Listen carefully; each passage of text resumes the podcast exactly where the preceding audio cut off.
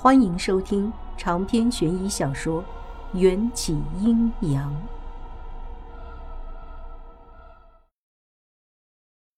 迎战说话的口气十分笃定，不像是臣子见到君王，也不像儿子见到父亲，更加没有下位者参见上位者的那种谦卑。似乎他们的立场和权力都是同等的。迎战。从寡人的龙床上下来，那个位置还轮不到你坐。在陛下眼中，应当已经被我们戴上了一顶相当大的绿帽子，是个正常男人都会气得七窍生烟。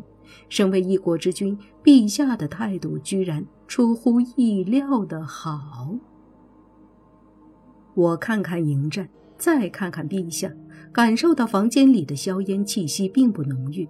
陛下长着络腮胡的嘴角似乎还若有似无的微微勾起，这个笑容绝不是冷笑，而是某种窃喜的笑。我心里咯楞了一下。历史上闻名遐迩的暴君秦始皇，难道是那么好讲话的人？乖乖的，别乱动。迎战松开我之前，用唇语警告我。他优雅地离开龙床，对着始皇单膝跪地：“儿臣拜见父皇，父皇万岁万岁万万岁！”平身。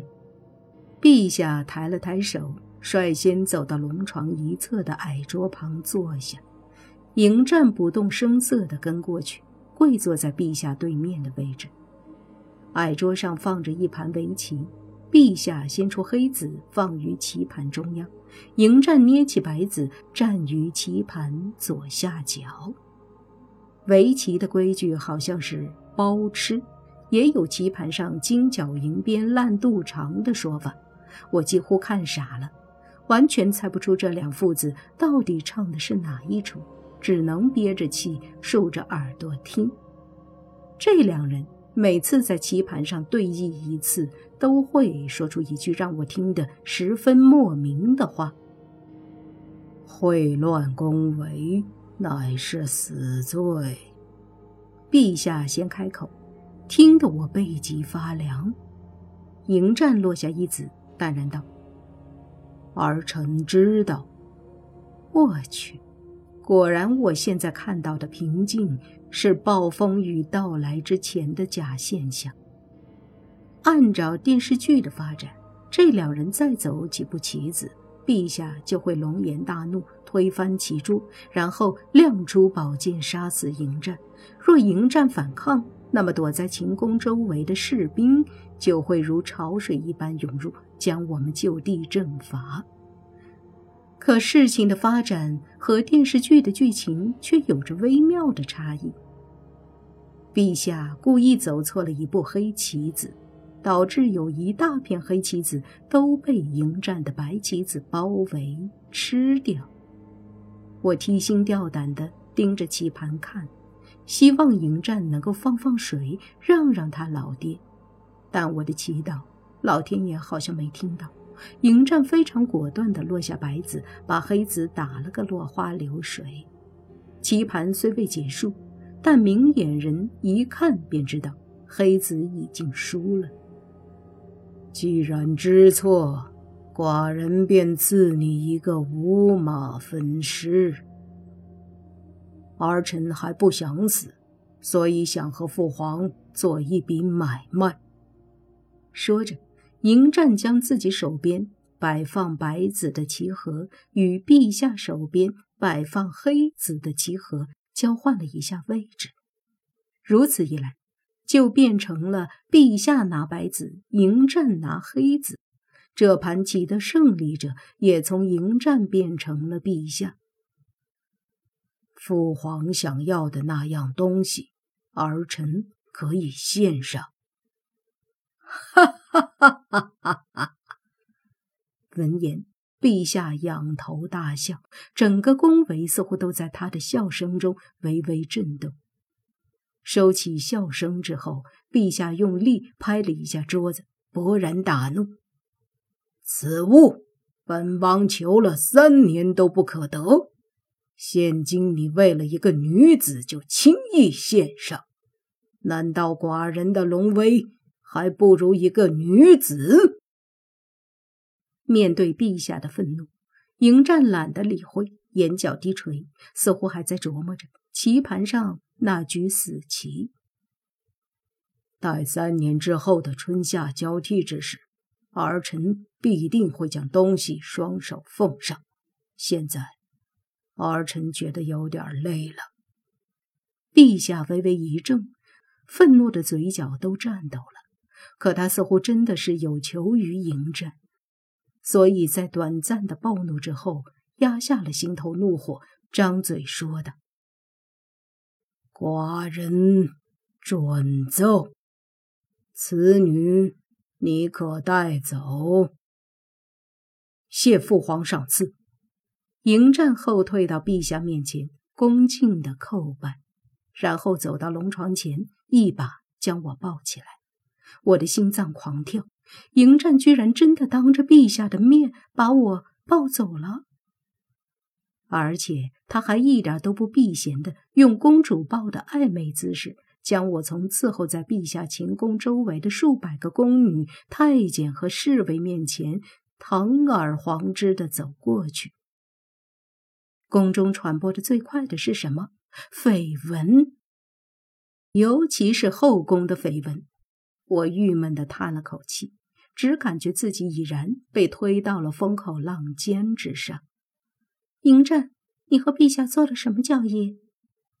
走到一条僻静的小径上，我细声问：“见过他与陛下说话时势均力敌的样子，我对迎战的崇拜之心就犹如滔滔江水延绵不绝，又好似黄河泛滥一发不可收拾。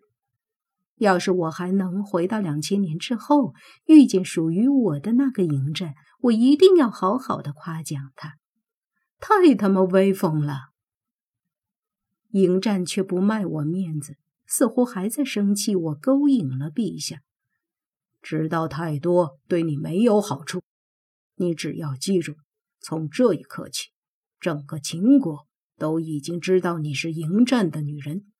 往后你生存的意义就只有一个，那就是取悦本王。凭什么？我什么时候答应做你女人？我又像只蚯蚓一样扭动身体，表示我的抗议。欲擒故纵的把戏，本王并不讨厌。来日方长，你就使劲在本王身上施展你的媚术吧。迎战戏谑的勾起唇角，拖着我身体的大手不安分的在我腰间捏了一把，我失声尖叫。脸颊唰的就红成了猪肝色，郁闷的瞪着眼前这个不讲理的男人。不知是不是我的错觉，时隔半年，迎战给我的感觉却好似如隔三秋，举手投足之间都成熟的不可思议，就连心智都可以用老谋深算来形容。我无法确定他活着的这些岁月里。都经历过什么，才能磨练出这样临危不乱的品性？可我也心疼他，独自背负了太多不可告人的秘密。就如他答应献给陛下的那个东西，或许就是极度危险的。迎战将我带到了一个门庭罗雀、门上挂着一块写着“广联居”的屋子前。这栋建筑虽说也是建造在富丽堂皇的寝宫之内，却和周围那些金碧辉煌的建筑格格不入，连门口的宫灯旧了都没有更换。迎战敲了三下门，隔了半晌才有宫女出来应门。看来住在这宫里的女人一定不受陛下宠爱。完美人，战皇子来看您了。开门的是一个二十出头的宫女，穿着朴素，宫服上居然还有一块补丁。她看见迎战，欢喜雀跃；见到我，却惊讶的嘴巴里能塞下一个鸡蛋。公子，这位是迎战将我抱进屋子里的一处偏殿，那里面落满了灰，也不知多久没有打扫了。这是本王的女人，给她一件衣服穿。是，小宫女激动的直点头。这么晚，樊美人可能已经睡了，要不要奴婢去通报？不用，本王去探望母亲一眼就离开，不许打扰母亲休息。迎战说完，就扔下我去见完美人。完美人就是迎战的生母。宫中的传闻若是真的，那这个完美人就太可怜了。小宫女给了我一件蓝底绣着合欢花的罗裙，给我。这件衣裳是完美人初次进宫时候穿的衣服。广莲居不比其他宫，较为冷清，还请连坠小姐不要嫌弃。无需客气，我不挑衣服。再说这衣裳也未免太好看了一些，尤其是上面的合欢花绣，随着衣裳的摆动，舒展的花瓣轻轻摇曳，美得仿佛真花。片刻过后，迎战来找我，带着我走了半个多小时，才走到宫门口。这个点儿早就过了秦宫的门禁时间。但迎战的脸就是最好的通行证。守门的士兵见到他，二话不说，主动就把宫门打开了，也不问我是谁，为何出宫，似乎这份权限很久以前就是迎战独享的。威严的宫门外，一辆精致奢华的马车等在那里，我一眼就认出。这辆马车就是早些时候我和公孙环进宫时乘坐的那辆。马车旁边一道绮丽的人影，疲惫又不安地踱着步子，看见我从宫门里出来，激动地跑上来：“林坠师傅，嬛嬛等到现在担心死了。咦，你怎么坐在战哥哥的马车上？”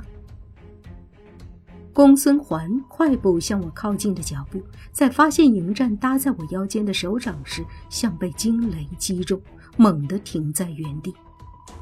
我不知如何解释刚才发生的一幕，尤其是面对心心念念想要嫁给迎战的公孙环。经过了那么多天的朝夕相处，我深知这位大小姐就是任性了一点儿，心地却也不坏。相处久了。对他也生出了像是照顾小妹妹一般的感情。方才你看见的事情，胆敢透露一分，本王绝不会轻饶你。迎战贴着我的耳朵，低声威胁。他的脸上出现了难得一见的弧度，在旁人眼中完全看不出威胁的味道，似乎只是情人之间的亲密无间的悄悄话。我怨念地瞪了迎战一眼，面对公孙环惊讶、伤心的眼神，颓然地低下头。林坠，你不是被陛下看中了吗？怎怎么会？公孙环支支吾吾的，急得额头都出现了细密的汗珠。我还是低头不语。迎战伸出宽厚的大手，将我的脑袋按在他的肩膀上。传旨给连坠的人。不是父皇，而是本王。迎战面不改色道，还伸出另一只手，莫名其妙地整理了一下我身上的衣裳。蓝锦合欢花，这不是完美人当年？公孙环突然捂住嘴巴，撑大的眼睛里泛出泪水。连坠师傅，你的目的真的是为了勾引战哥哥？我真是看错你了。亏了我家小姐在寒风夜里等了你足足两个时辰，连坠，你做的太过分了。明月赶紧扶住伤心欲绝的公孙环，将他送上马车。迎战拍了拍我的背脊，柔声问：“怕吗？你会成为所有女人嫉妒的对象。”我郁闷的推开他，还不是拜你所赐。没错，你永远都逃不出本王的五指山。迎战邪魅一笑，收紧手中的锁链，又将我抱了个香玉满怀，扔上了另一辆马车。这是要带我去哪儿？马车在夜幕下奔驰，树影透过车窗斑驳的落在我们的脸庞。本王的府邸，你不是住在皇宫吗？过了大半年，很多事情都变了。车子里只坐着我和迎战，没有伺候的下人，赶车的工作也只能由迎战负责。